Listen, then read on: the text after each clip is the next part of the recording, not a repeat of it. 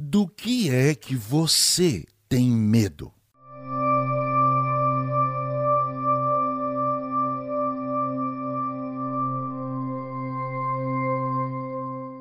Eu sei que você, como qualquer ser humano, tem medo.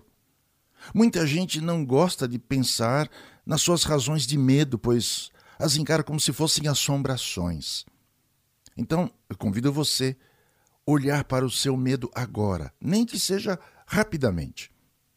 O medo é a expressão que damos àquelas situações em que a segurança pessoal é colocada em perigo de morte. Medo é a percepção da falta de recursos que você dispõe para enfrentar alguma situação limite. Essa situação limite é a própria morte.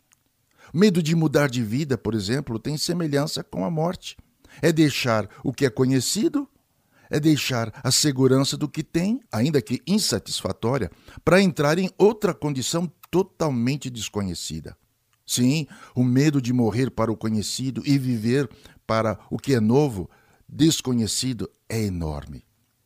É claro que você acha que conhece, que sabe para onde está indo, mas assim que percebe que não tem o mesmo controle sobre a situação e pessoas envolvidas, você sofre profunda decepção.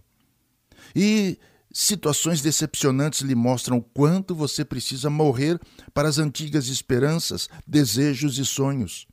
Então surge também o medo. O medo é um dispositivo natural, é um instinto de sobrevivência. Alguém sem medo é alguém que não reconhece os limites, seja para si, seja para o outro. Os psicopatas estão entre pessoas que não têm qualquer consideração pelo outro, por exemplo.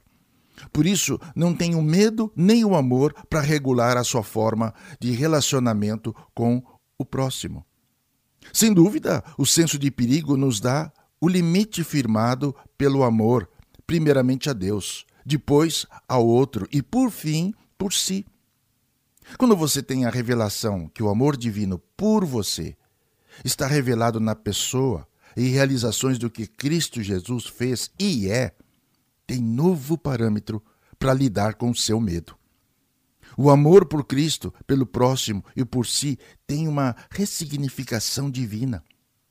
A ressurreição de Jesus é o antídoto divino contra a ameaça que a morte, o medo causa em qualquer ser humano.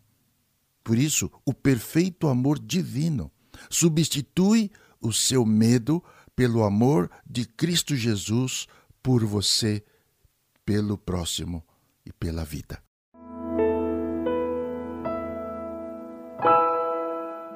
Você ouviu Mensagem para hoje. E ela está disponível para você no site ruajanus.com.br. Eu vou soletrar para você. R U A H J A N U S.com.br.